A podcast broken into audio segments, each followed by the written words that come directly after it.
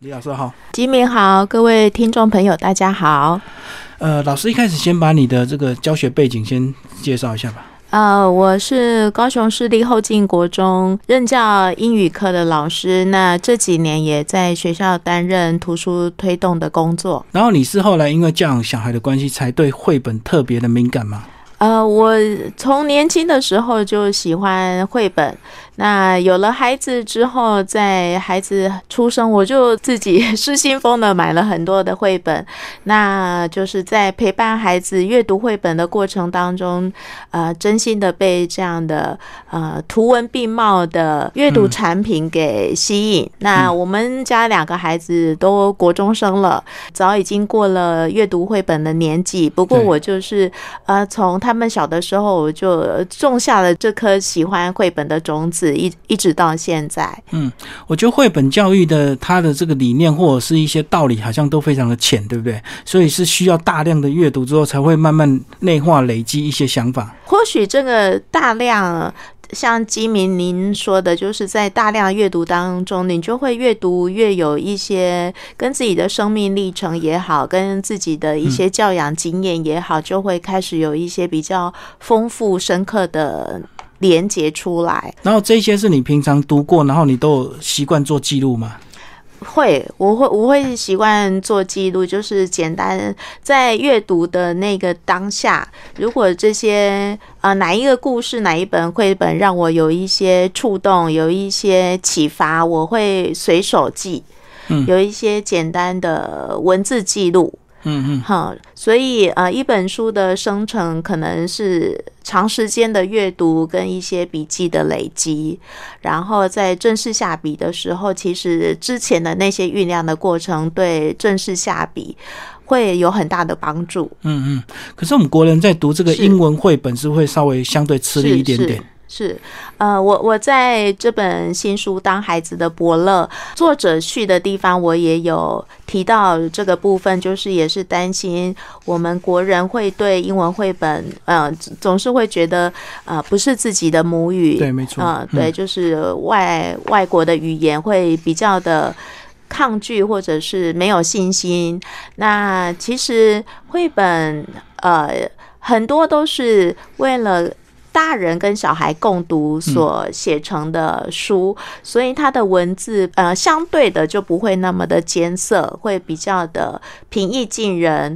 那如果还是呃国人在阅读的时候，还是会觉得有一点怕怕的心生焦虑，不太不不太敢去碰触这样的外国语言的绘本，呃。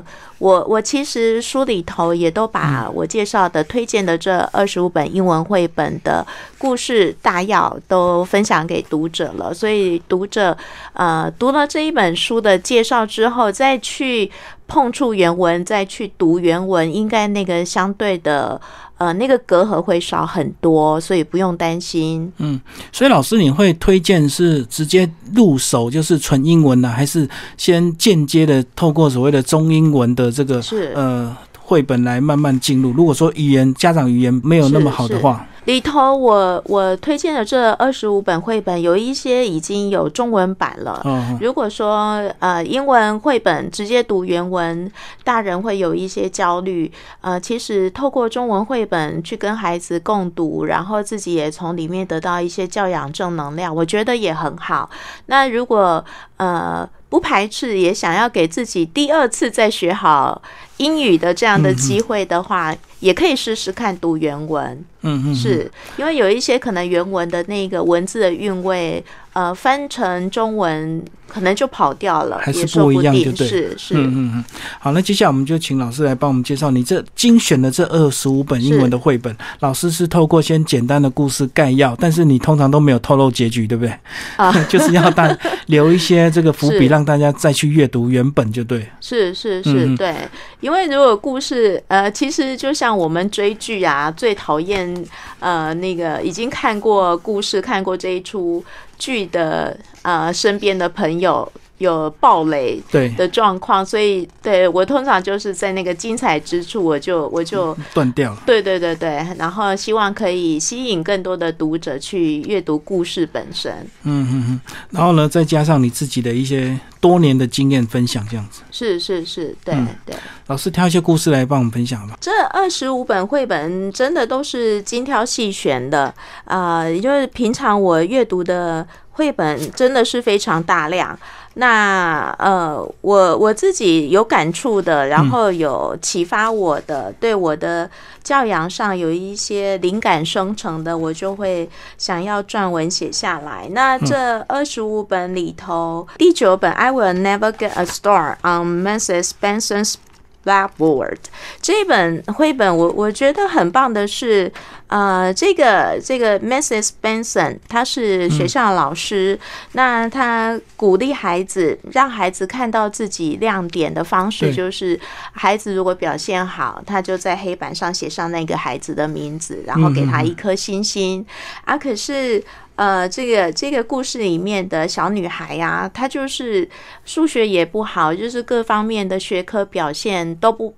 不是很理想，所以他一直想要在 Mrs. Benson 的课堂上得到星星，就非常的困难。他自己也很沮丧。然后这个孩子他也不擅长收拾自己身边的东西，对，桌面或者抽屉，对，都是乱七八糟。所以有一天呢，老师说要检查每个孩子的抽屉桌面的时候，他就很紧张。那还好，但那一天老师快检查到他的时候，刚好就。下课钟响了，老师就说：“好吧，那就明天再检查你的部分。”那那一天，呃，这个小女孩也一早就赶快到学校，把她的桌面收拾的很干净。是对，可是后来上的画画课，她整个桌面又乱七八糟了。那可是。呃，透过画画课，老师发现了他在绘画上的长处，绘画上的优势，呃，所以没有去特别去针对他的桌面，又因为画画弄得一团糟而责骂他，反而是叫他上台，然后写上他的名字，然后要小女孩自己在他的名字的旁边。画一颗星星，代表老师看到他的长处，看到他的优势，然后也不吝赞美他，鼓励他。嗯，我觉得这个对，不管是对教育工作者、老师啊、家长来说，都是非常好的提醒。就是我们可能总觉得万般皆下品，唯有读书高，对，无欲并重，这样是是是，对。然后可能就会特别注重孩子的学科表现，他数学不好，国语不好，就特别的担心，加强啊，补习什么的，是是是，所以。好像国外的这个他们的教育好像更多元，更注重小孩的个别差异，对不对？是是是，我我觉得这个对我们的确是非常有启发的。可能像有有些孩子，可能在父母亲或者是老师这样的引导之下，觉得自己学科表现不好，就会觉得自己不聪明，然后自己没有能力。那可是。嗯，我们没有去看见他可能是一个很会跑步的孩子，对，或者是很会画画，就像这个故事里的小女孩，或者是他他肢体动作非常的协调，擅长跳舞，这个部分我们都没有看见。好像每个班级都有一两个那种看起来就会特别突出的那种小孩，也许你就会觉得说他很糟糕，比如说衣服总是比较脏、比较皱，是，可是通常他背后都有他个人真正的一个专长。只是在我们看他平常的表现，我们就会觉得他可能不是很 OK 这样。是是是，他这样的一个行为表现，或许都反映他的家庭背景有有一些我们可以再更深入了解、去关心的地方，去同理他们。那其实每个小孩都有他真正的兴趣跟专长，是。而且我觉得小孩很可贵，就是呃，他们在这个学习的阶段，他们够专心，所以通常他们对某一件事情感兴趣的话，他们通常都会做出让大人惊讶的成绩，对不对？没错，没错，对。那所以，我这我这本书。的书名《当孩子的伯乐》其实也是跟读者呃相互勉励，就是或许嗯，我们把孩子送到幼儿园啊，或者是他已经到国小、国中阶段，老师看不见我们孩子的亮点，不觉得我们的孩子是千里马。可是身为父母亲的我们，一定要先当孩子第一个伯乐，要去看看见他们的优势。嗯嗯嗯。不要呃，只看到他可能数学不好，或者是呃语文能力差，然后就不断的否定他，要要他补习，然后要不断的去跟那个前头呃那个名列前茅的孩子去比比学业，是。是是是，对，嗯那对孩子来说或许是很大的挫败。然后我们刚刚讲到这个课业的关系，其实又带到第一本绘本，老师就有提到说一个这个很爱帮小朋友上课的校长，然后拼了命这个啊，原来大家上学这么快乐，我们就一直加一直加，然后假日也要上课，晚上也要上课，是是，然后最后就物极必反。是，对我我其实看到这个故事，觉得很有趣、很有意思的地方，就是我们可能觉得西方的教育是比较。多元弹性的，可是看到这个故事，真的觉得就是天下教育工作者的心都是很很雷同的，就是西方他们也是会呃期待培培养出一批又一批的精英，对，精英教育。是嗯。是是，对。那其实这位校长其实是充满热情的，他嗯。就是、呃希望孩子好还要更好，精益求精这样不要。浪费任何生命，是？是是，对他连那个在吃饭、在在餐厅用餐都都有那个牌子、那个招牌，鼓励孩子说不要忘记一边吃饭，然后如果能够一边读书就更好了。哦，因为你吃饭是用嘴巴，所以你还是是可以用眼睛顺便看一点教科脑还。是可以学习。对对对，对，可是校长就没就忽略掉了，其实那个留白时间并不是浪费掉的，留白是必要的。然后那个留白可能会让我们吸收进来的知识更加有时间去、去吸收、去咀嚼，然后内化。那其实空白的时光，其实跟学习并没有。违背并没有矛盾，嗯他们可以是相辅相成的，反而是你不断的在学习当中，那个脑子没有没有休息，没有休息，天太饱。是是，对，那个那个其实对学习效率是非常打折扣的，其实像我现在这个年纪，我都还会怀念我小时候，那时候我们只要上半天，是，然后我们那个中午就放学之后的那个下午超快乐，然后同学就在田里这样到处乱跑，到处乱玩。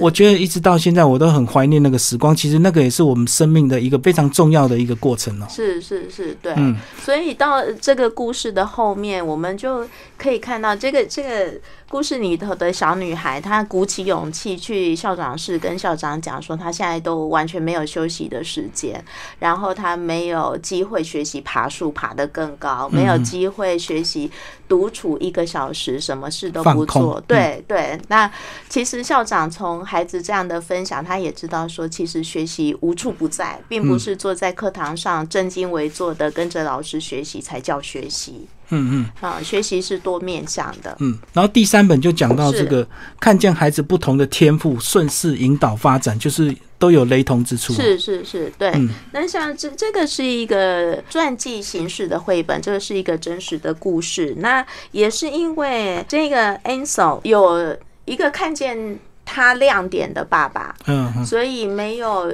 当他在学校表现的不是很理想，然后校长都找爸爸去谈话，嗯，他反而是站在孩子孩子这一边，甚至后来就是呃选择了在家自学，在家自己自己教孩子，然后给孩子更更宽阔的学习的天空，是，然后就培育出呃一个如果没有他父亲这样看见他的亮点。或许就没有这样一位他能够去欣赏大自然的美，然后把这些大自然的美景都拍摄下来。嗯，所以最后他就变成一个非常有名的自然摄影师，就对。是是是，嗯对，就父亲能够欣赏他的优点，是对，让他到处去旅游去玩，甚至还买个相机给他拍，这样子 是是才成就他后面的生命。是，所以呃，这些故事真的真的都是在在提醒我们，呃，如果父母亲能够当孩子第一个伯乐，对孩子整个之后生命的发展会是很大的加分。嗯，里面还有讲到一个绘本，说有两个好的才是坏的，坏的还是好。是是，这个故事也很有意思，很有趣哈，就是。那个 Matilda，她是都是扮演那个在呃大人面前非常乖巧，乖牌的。对对，然后非常得大人的喜欢。然后那个 Hans 就是呃喜欢调皮捣蛋，什么事情大人看了都都觉得不对劲，都要嗯想要去矫正他。结果发现其实孩子就是有有很多的面相。嗯，你不能要求孩子只有呈现乖的那一面。其实，呃，就像我我一直记得之前有一本书的书名叫《乖孩子的伤最重》。对，嘿，孩子乖，他可能是想要讨好大人，希望从大人那边得到肯定跟赞美。可是他久了之后，他会没办法自我肯定，他会不断的想要去索讨大人对他的肯定。嗯，我懂。是是，那那那种乖，其实我们并不乐见。就是孩子的乖是不断的去寻求外在的肯定。嗯，然后他去表现出大人想要他的样子，可是他可能会慢慢的没有他的那种自我的个性。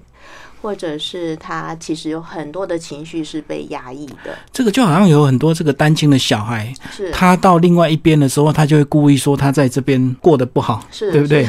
然后比如说说妈妈对他不好，爸爸就会对他补偿，是，然后回到妈妈那边又说爸爸对他不好，是，所以就是两边讨好，其实他也会学会原来适当的说谎，他是可以得到更大的利益，是是得到那个父母亲更多的宠爱跟关心，嗯嗯。嗯，但是这个最后还是。会越走越偏，对不对？是是没错没错。然后老师里面就挑出一些你非常喜欢的关键字，然后在这个绘本里面，老师选的是说你不需要学会跳跃，因为还有很多事情是你擅长的。是是，我觉得这句话非常棒。你不用要求小孩什么都会，他只要有一个他很在乎、很厉害的就够了。是是是，对。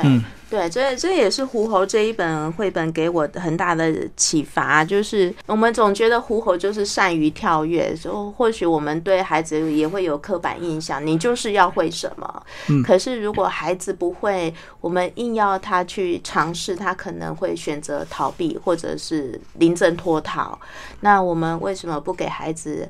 呃，宽容等待他成长的时间，然后先让他去肯定他他优势的那些面相。嗯，当他自我肯定，对自己有信心之后。对他原本恐惧的事情，他或许就敢放手一搏，尝试看看。里面还有第十个呃绘本讲到这个，当孩子犯错的时候，我们小时候难免都会搞砸一些事情，是是，然后通常都怕的要死，是是，然后或者去说谎，对，或者是推给其他的兄弟姐妹这样子。在故事里面的主角，哎，他居然是直接面对。是，我就觉得这小孩子很可爱，他勇于去弥补，像他把他妈妈要参加晚会的那个晚礼服搞砸了，对，然后他他很难过，自己自己也觉得做错事情，想要去弥补。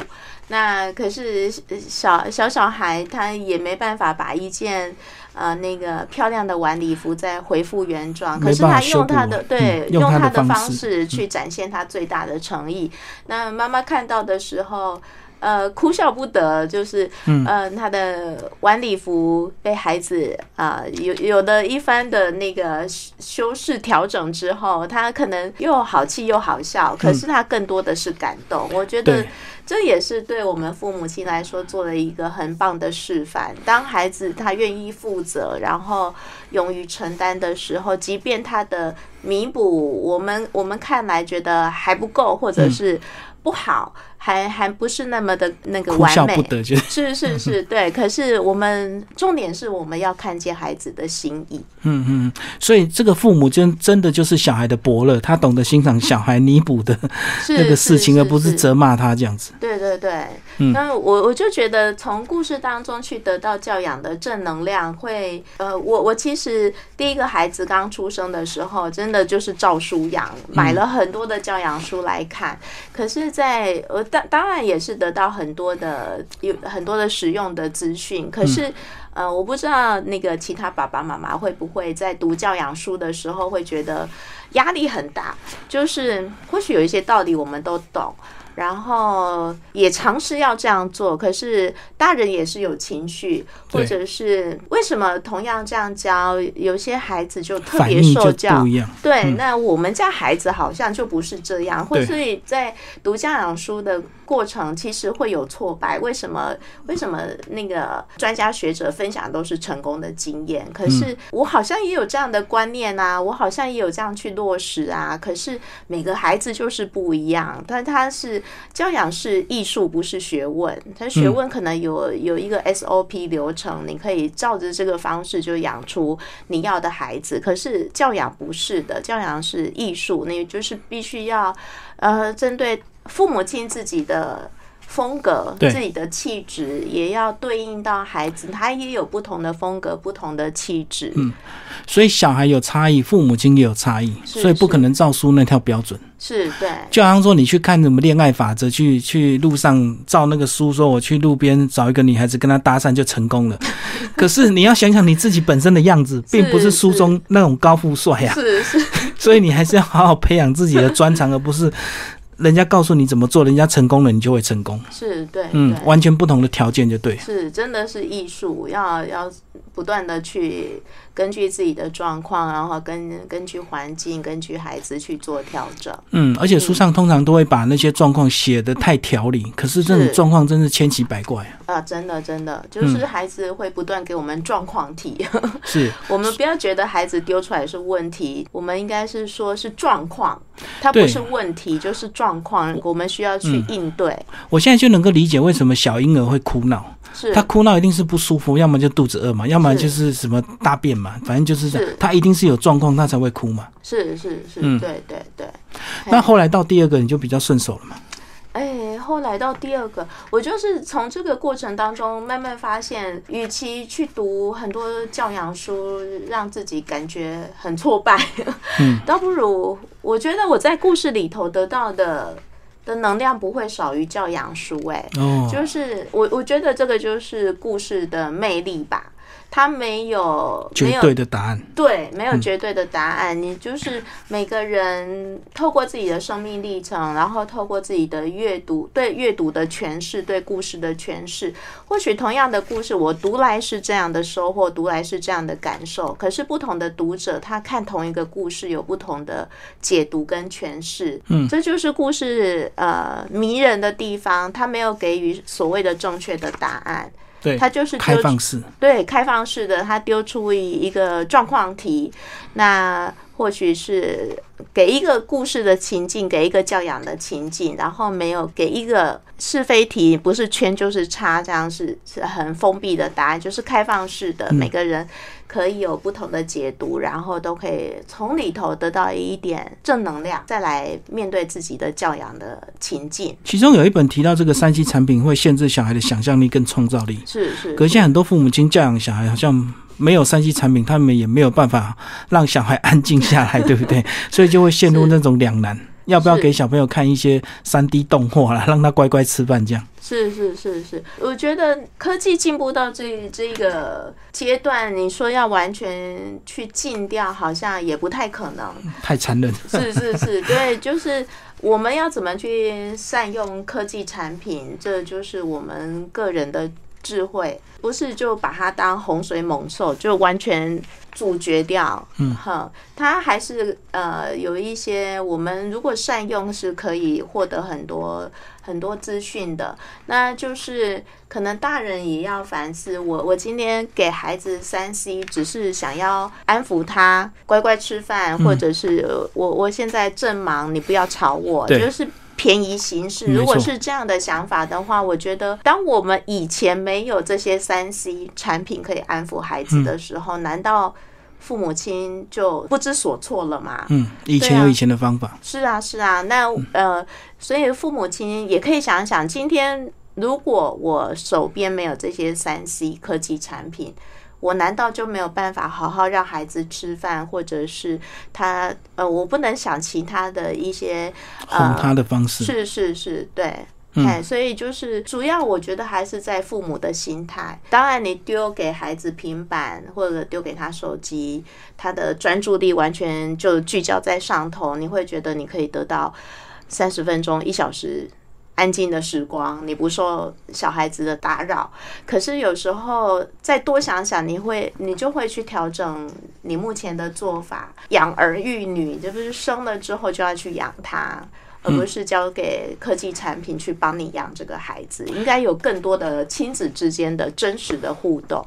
最后一个绘本，其实这个主题性就比较严肃一点，对不对？讲到国际难民的一个问题，老师为什么会挑这本这么严肃的？呃，我我觉得，身为父母亲，因为我自己在国中教书，然后我就发现孩子真的缺乏这样看到更大的国际社会那个那个国际视野，对那个眼光是是不够的。那尤其国中的孩子，他们就是学科压力重，然后在这个青少年阶段，对对朋友也是非常的在意，就是学业、友情，然后可能又又是情窦初开的年纪，嗯，这这些都无可厚非，都是这个阶段的孩子的烦恼跟他的重心所在。可是我觉得国际视野。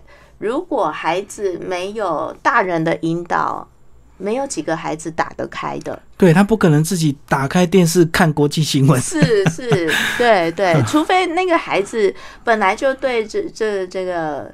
呃，像我们家儿子就喜欢看政政治新闻，然后他他可能在看政治新闻的时候会触及到一些国际的议题，嗯嗯，嘿，就慢慢有一些熟悉。不过，就是大部分的孩子还是需要大人去引导。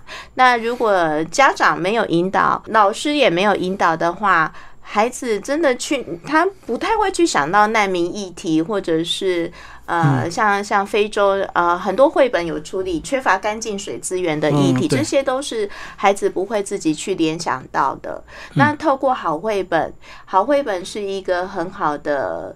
起点阅读的起点，当孩子的这一这个视野被打开了，他对这个议题有有触动到，然后有心想要再去延伸了解的更多，就可以再阅读其他的文字书。毕竟绘本的文字还是没有像文字书来的这么细腻，这么的那那个完整性还是不够的。简化的概念就对，是是，可是因为它的故事性，呃，是文字书没办法。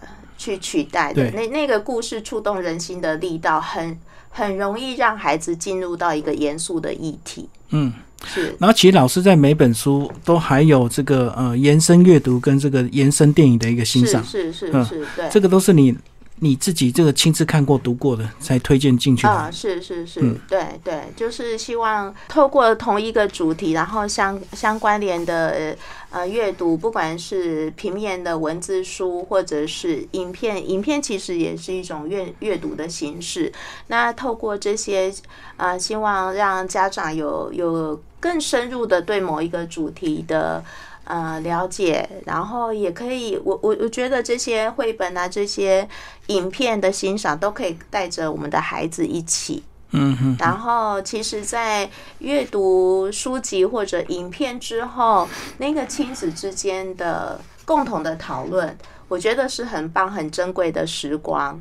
嗯，你不用担心说你跟孩子没有话题聊，这些都是呃呃你在阅读影片或者是阅读书本之后，很自然就会引起的一些话题，嗯，就是也也制造非常珍贵的亲子交流的时间。嗯，然后最后还有一个绘本，我一定要特别问，就是他提到这个呃。两个兄弟都会问妈妈比较爱谁？两个兄弟好像有点这个互相会较劲啊，这个都想要抢夺妈妈的爱。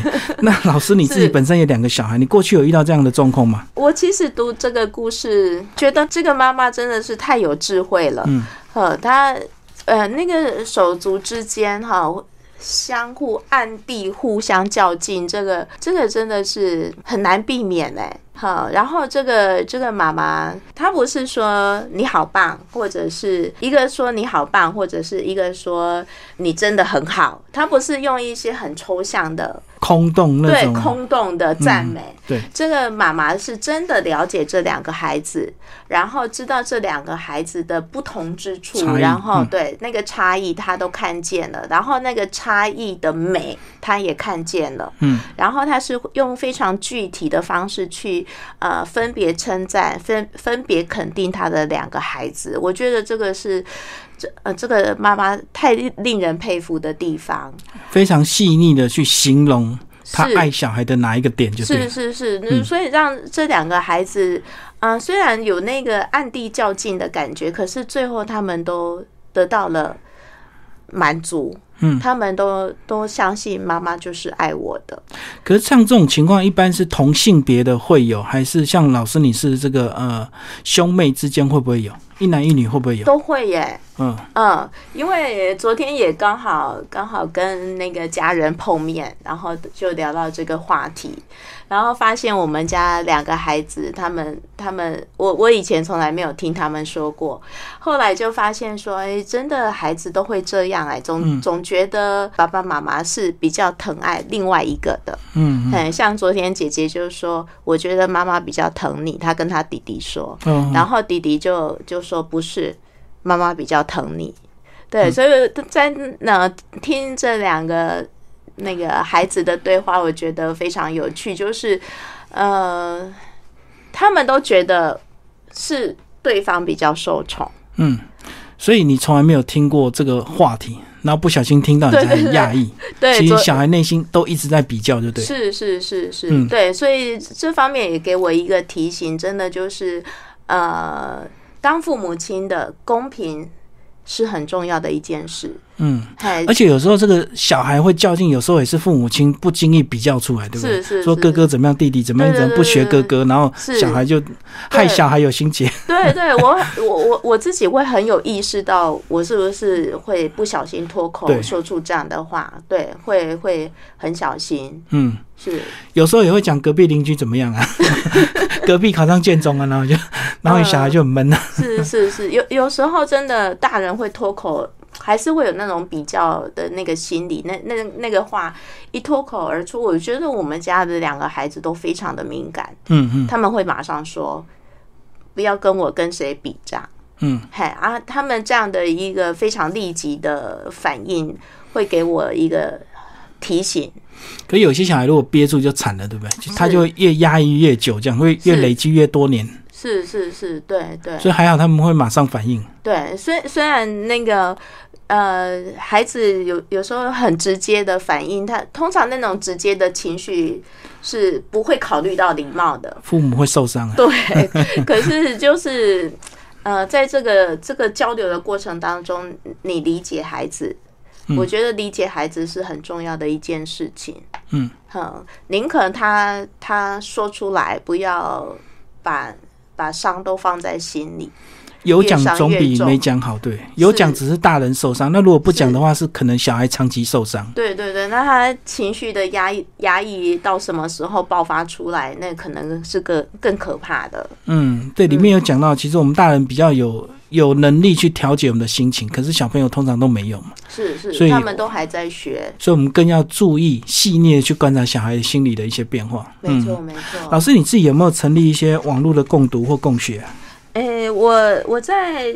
脸书有粉粉丝专业，啊，我有写在我的我的书那个作者介绍下面，李珍慧老师的学语思，这个是我脸书的粉丝专业，嗯，然后也有社团社社团是有绘本同号社团的交流，嗯，哈，对。那有兴趣的话，就可以大家一起读绘本，然后聊教养。今天非常谢谢李珍慧老师为大家介绍他的新书《当孩子的伯乐》，然后联经出版。